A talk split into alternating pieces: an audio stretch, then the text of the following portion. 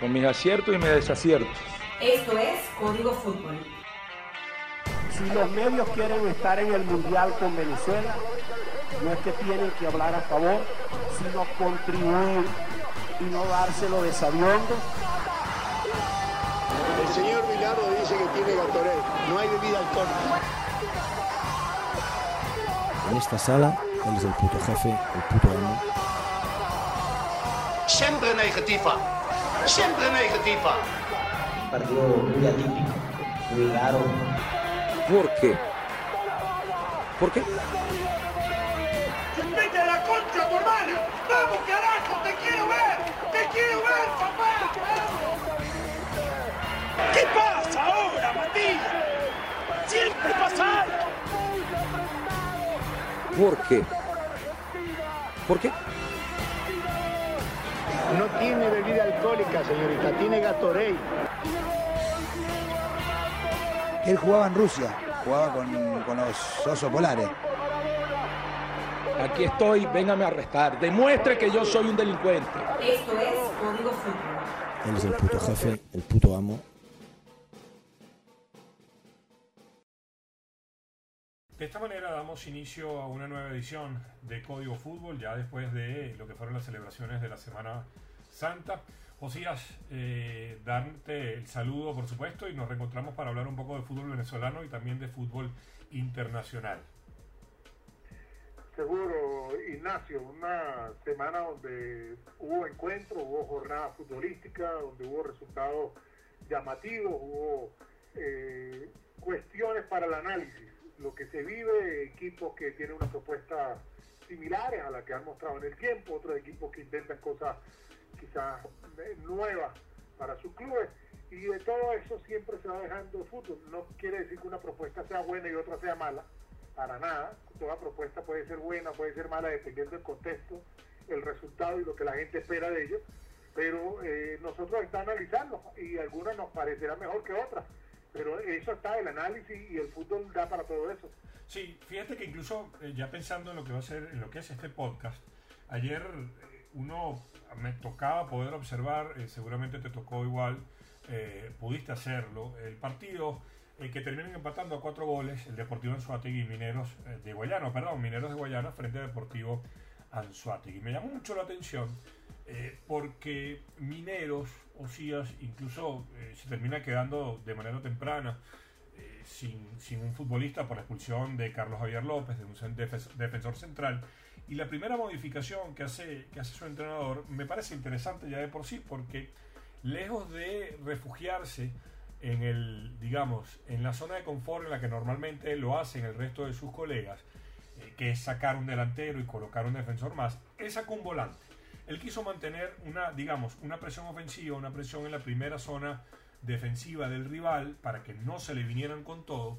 Y esto le terminó surtiendo cierto efecto, porque aún con 10 eh, no solamente estuvo, digamos, dominando el partido por ciertos momentos, si bien es cierto, luego lanzó a Tegui, se lo empata, pero lo que me llama la atención de Torizano es que el equipo termina atacando. Y eso, a ver, independientemente de haber logrado apenas un punto eh, como local, me termina pareciendo muy positivo porque con 10 siguió yendo hacia el frente. Más allá, obviamente, de que Mineros es un equipo que tiene 22 goles a favor y 21 en contra, pero me llamó mucho la atención positivamente. Ahora, eh, lo de Torizano es digno de tomar en cuenta. ¿Cuántas opciones de gol crea en cada partido? Sí. Ha perdido unos cuantos y está fuera de, de, de, de, lugar de clasificación. Y no sé cuánto lo sostengan el tiempo los directivos con esta idea si los resultados no van dependiendo lo, a, lo que se ve en el terreno, porque Minero un promedio de 10, 12 situaciones de gol por partido, pero lo que tú dices, 21 goles a favor y 20 en contra, apenas tiene más uno.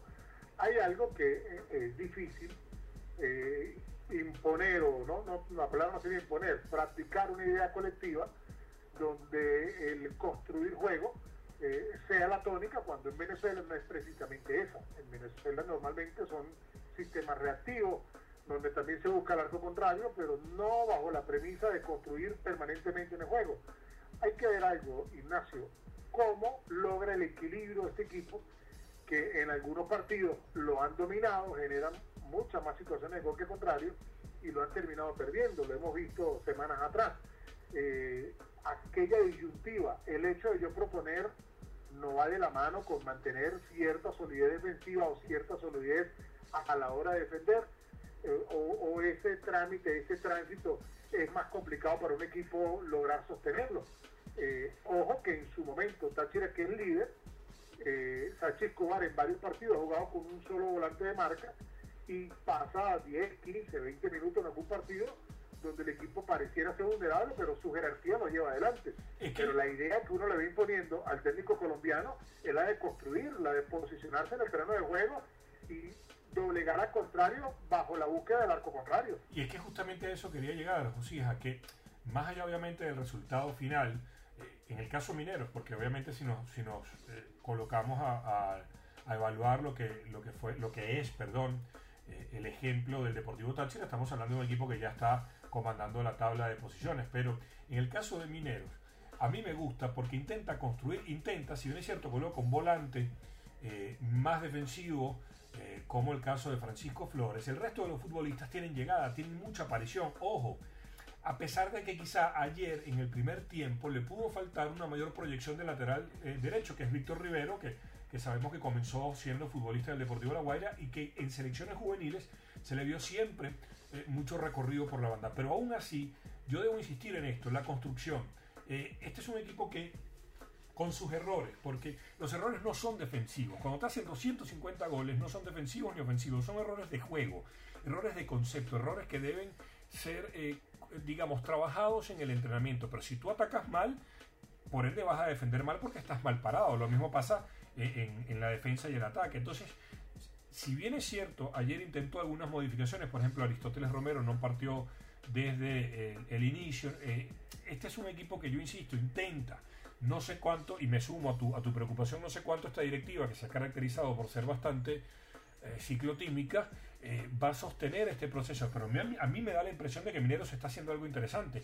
Lo hizo también con el profe Jorge Durán, es cierto, pero ahora con, eh, eh, con el caso de Tolizano deben apoyar, porque, insisto, es muy sencillo que en el fútbol venezolano nos acomodemos a que los campos no son los correctos, a que los futbolistas les gusta defender hacia atrás, pero cuando vemos equipos como este Táchira, como Mineros o como el mismo Monagas, eh, yo creo que hay que respaldar este estilo de propuesta y respaldarlas desde el análisis. No decir, ah, bueno, le hicieron cuatro goles a, Mineros. Claro que le hicieron cuatro goles, pero ¿por qué no decimos que Mineros también hizo cuatro? Y que jugando con diez intentó buscar el largo contrario. Que Angelo La idea que yo me imagino que está trabajando el técnico Tolizano y, su asistente Jesús Alejandro Ortiz es conseguir ese equilibrio en transiciones defensivas donde a veces quizás no son totalmente efectivos y algunos errores puntuales que mucho tiene que ver con concentración competitiva, como decía hace un momento Ignacio.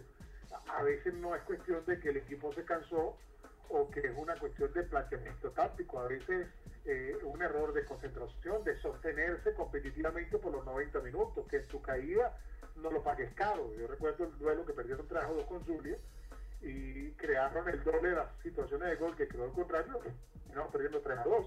Pero cada vez que se equivocaron y le ganaron a, de los demás. Eh, a eso tengo que llegar a solidez. Cuando decía yo hace un rato cuánto tiempo lo sostiene la directiva, no voy a jugar adelantado.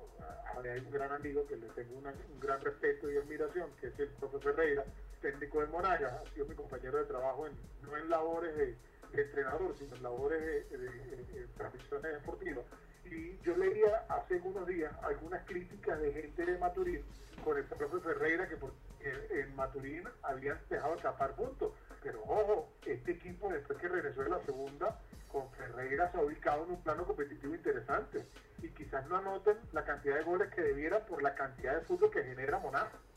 Es un equipo que te genera una cantidad de, situaciones de gol y que te marca goles en los últimos 15 minutos, que quizás en este país son pocos los equipos los que lo hacen. Y a eso, hay que apostar. alguna solidez de juego mayor? Obviamente que sí, pero, pero eso es pero José, además hay un tema, ¿no? Que, que, la construcción de esta identidad de los equipos no es algo que, que, que, sea un proceso que tenga un final, por decirlo de alguna manera, sino que van partido a partido, semana a semana, entrenamiento a entrenamiento, eh, digamos, eh, en, esa, en ese proceso de edificación de lo que es la personalidad. Entonces, es cierto, y, vuelvo a Mineros porque de los tres casos que hemos manejado, es decir, Deportivo Táchira, Monagas y el, equipo guayanés, es el único que está en este momento fuera de la zona de clasificación y que presenta obviamente unos números, si bien es cierto, es el, el, conjunto más anotador, es uno de los que más reciben. Pero yo quiero pensar que si Minero se aleja de los temores, que obviamente son naturales, que tienen que ver con la clasificación a los octavos de final, o perdón, al octogonal, si Minero se sostiene en esta idea y la hace aún más fuerte, yo creo que va a tener rédito, o sea, porque solamente cuando el futbolista cree en esa idea, que no nace de la, de la, digamos, del capricho del entrenador, sino de la observación del entrenador, que es muy distinto, cuando el futbolista cree, se producen situaciones como las de ayer. Yo quiero insistir en esto.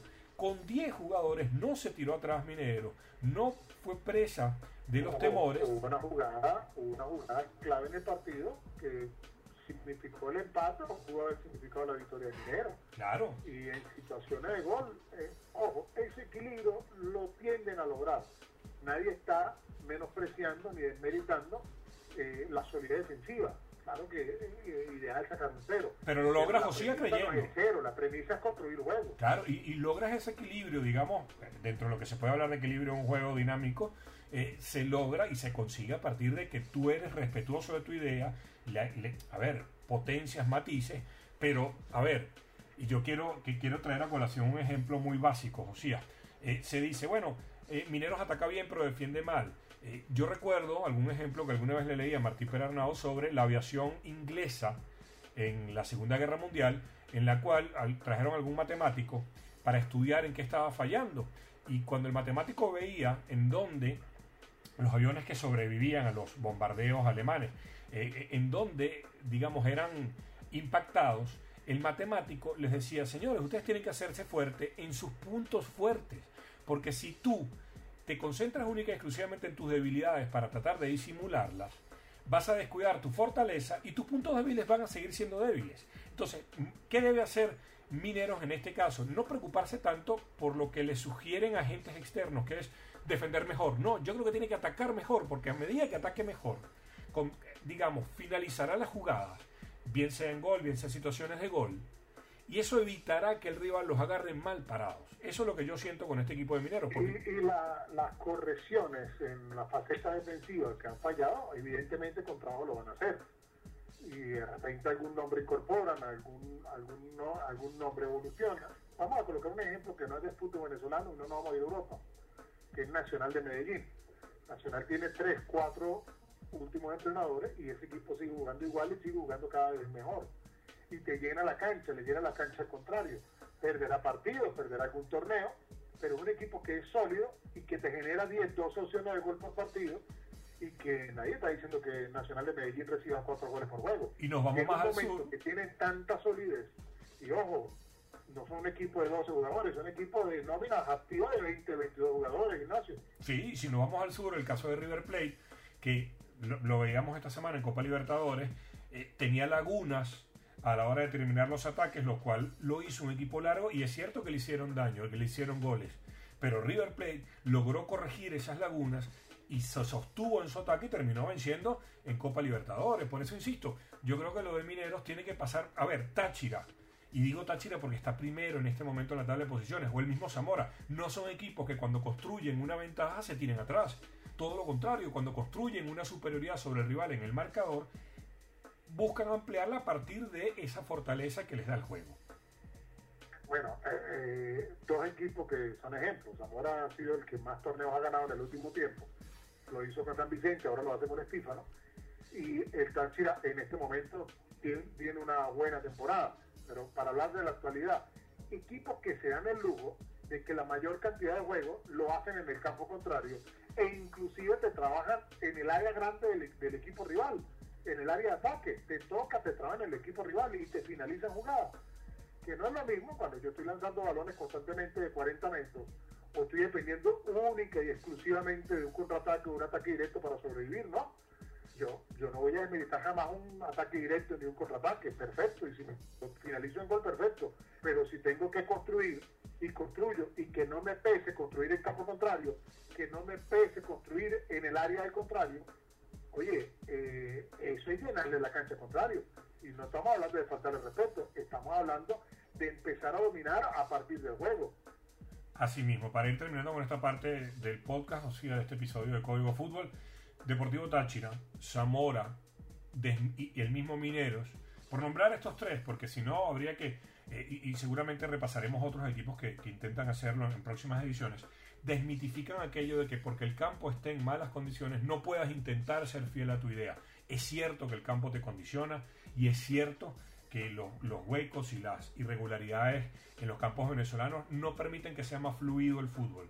Pero hay que seguir siempre fiel a la idea. La idea, insisto, no puede nacer del capricho del entrenador, sino de la observación. El entrenador observa a sus jugadores, entiende a partir de lo que, de lo que ve y puede llevarlos a, digamos, jugar de una manera que es afín a los jugadores y por supuesto de la idea del entrenador. Así es, así es. y recordar que los partidos se ganan haciendo goles, ¿no? Y sí, como decía Cruyff, haciendo uno más que el rival. Así es.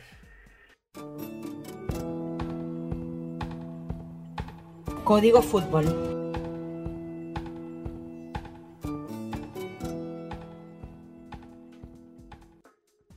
La segunda parte de Código Fútbol de esta, de esta edición y Josías, se jugaron los partidos de ida de los cuartos de final de la Liga de Campeones y más allá de repasar los resultados, porque ya eso es noticia de anteayer, ni siquiera de ayer, eh, hubo, hubo situaciones que debemos repasar futbolísticas y por supuesto que tienen que ver con la organización. Y en lo futbolístico creo que hay dos partidos llamativos ¿no? e involucran directamente en un episodio del Barcelona frente a, la Juventus con un repaso futbolístico extraordinario del equipo italiano, a pesar de que el Barcelona creó una buena cantidad de situaciones de goles, de gol, perdón, y después está la reacción del Real Madrid en casa del Bayern Múnich. Comenzando por el equipo catalán, la Juve juega mucho mejor o jugó mucho mejor ese partido, pero yo no quiero olvidarme, Josías, de que Luis Suárez tuvo hasta dos mano a mano eh, con Buffon y después tuvo una ocasión, creo que el propio Messi, eh, que no son normales que la fallen, pero es cierto que enfrente está el arquero eh, más legendario de los últimos tiempos. Pero aún así,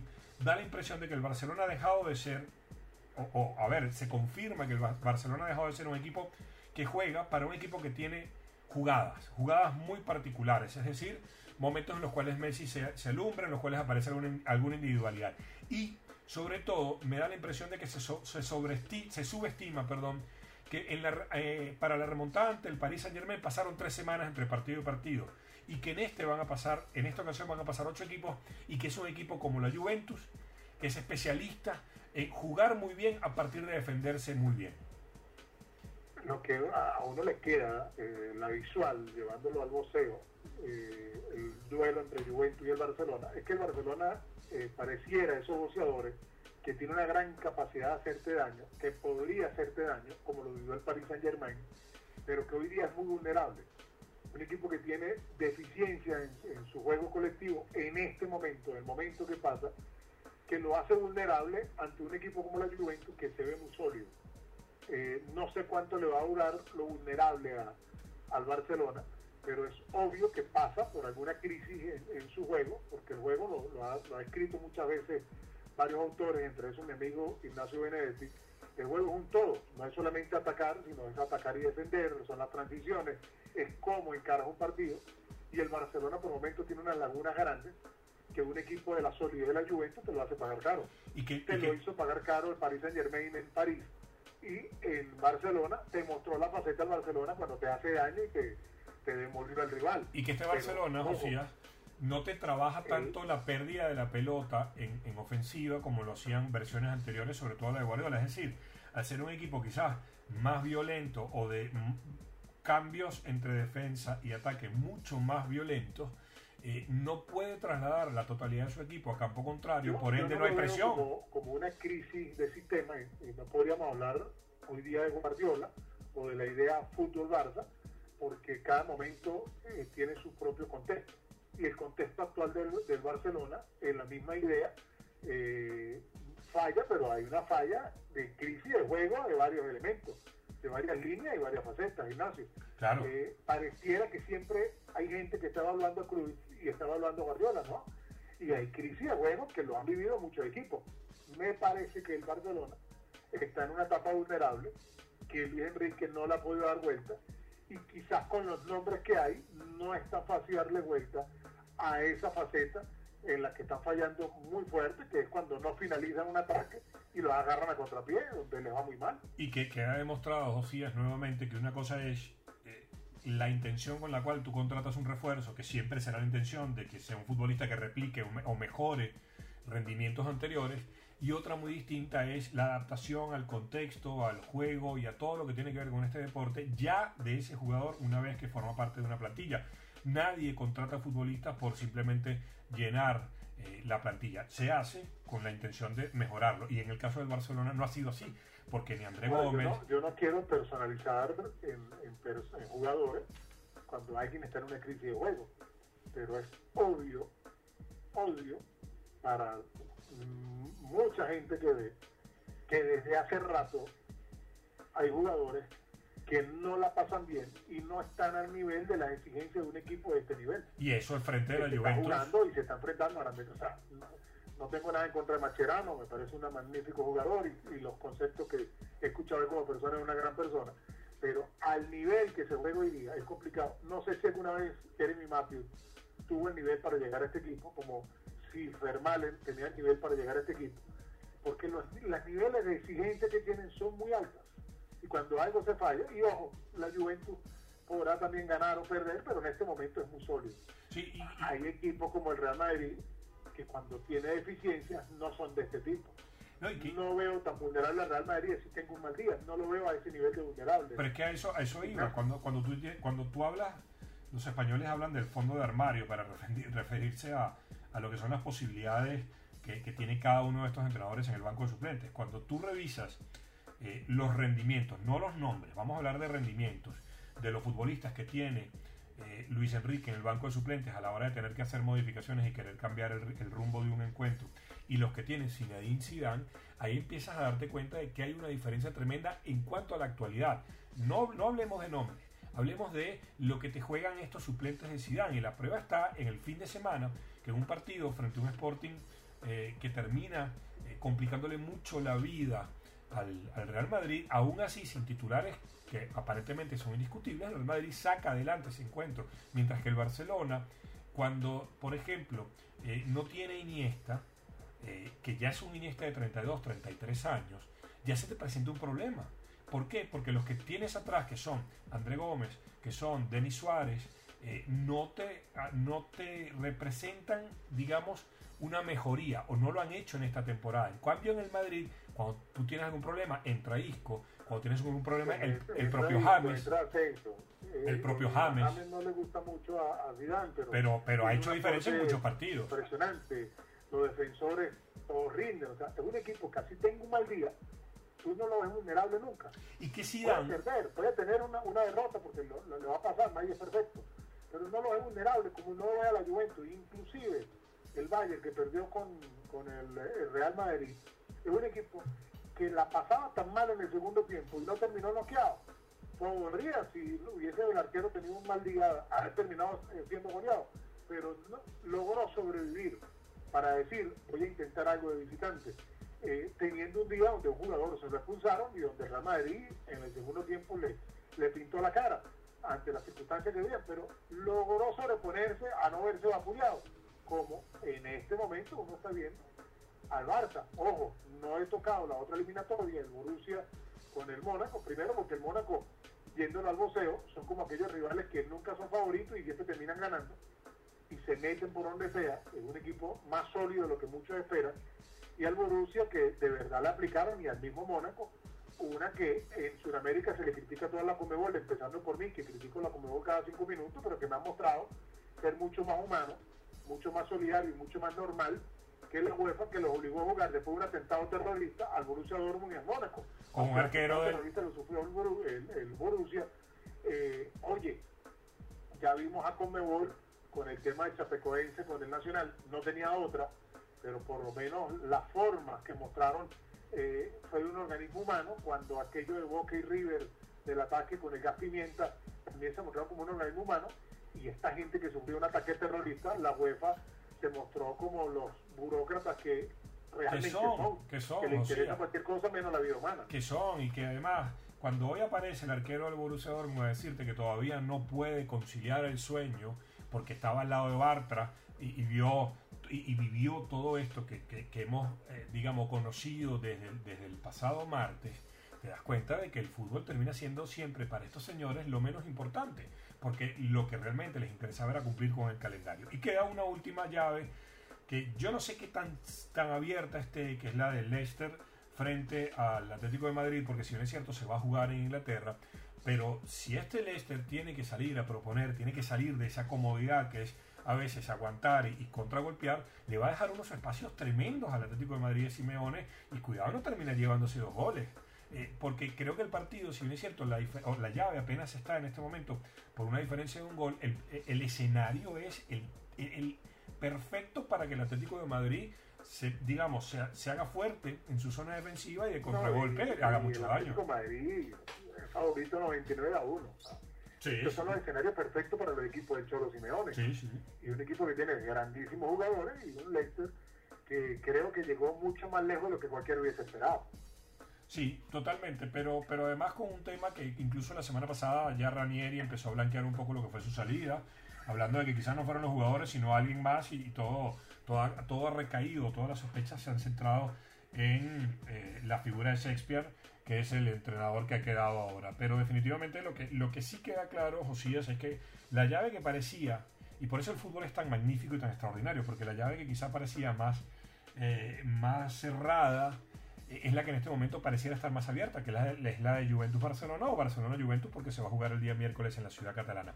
Nosotros, Josía, por supuesto, vamos a regresar el día jueves con una nueva edición eh, de Código Fútbol para tratar este tema, temas que tienen que ver con la actuación de los equipos venezolanos en la Copa Internacional y, por supuesto, con temas que tienen que ver con eh, la FIFA, como tú bien me lo conversabas el día de ayer que tiene que ver con, con una supuesta lavada de cara que iba a tener FIFA y que obviamente no ha sido sino Como digamos, que aparentemente son pañitos de agua. Sí, una mascarita de esta que se cae con el viento, ¿no? La de los niños en Sí, carnavales. De, de, de tiros, de esas cosas. Un abrazo, Ignacio, y seguiremos hablando de fútbol esta misma semana. Así será. Un abrazo grande y nos reencontramos en una próxima edición de Código Fútbol.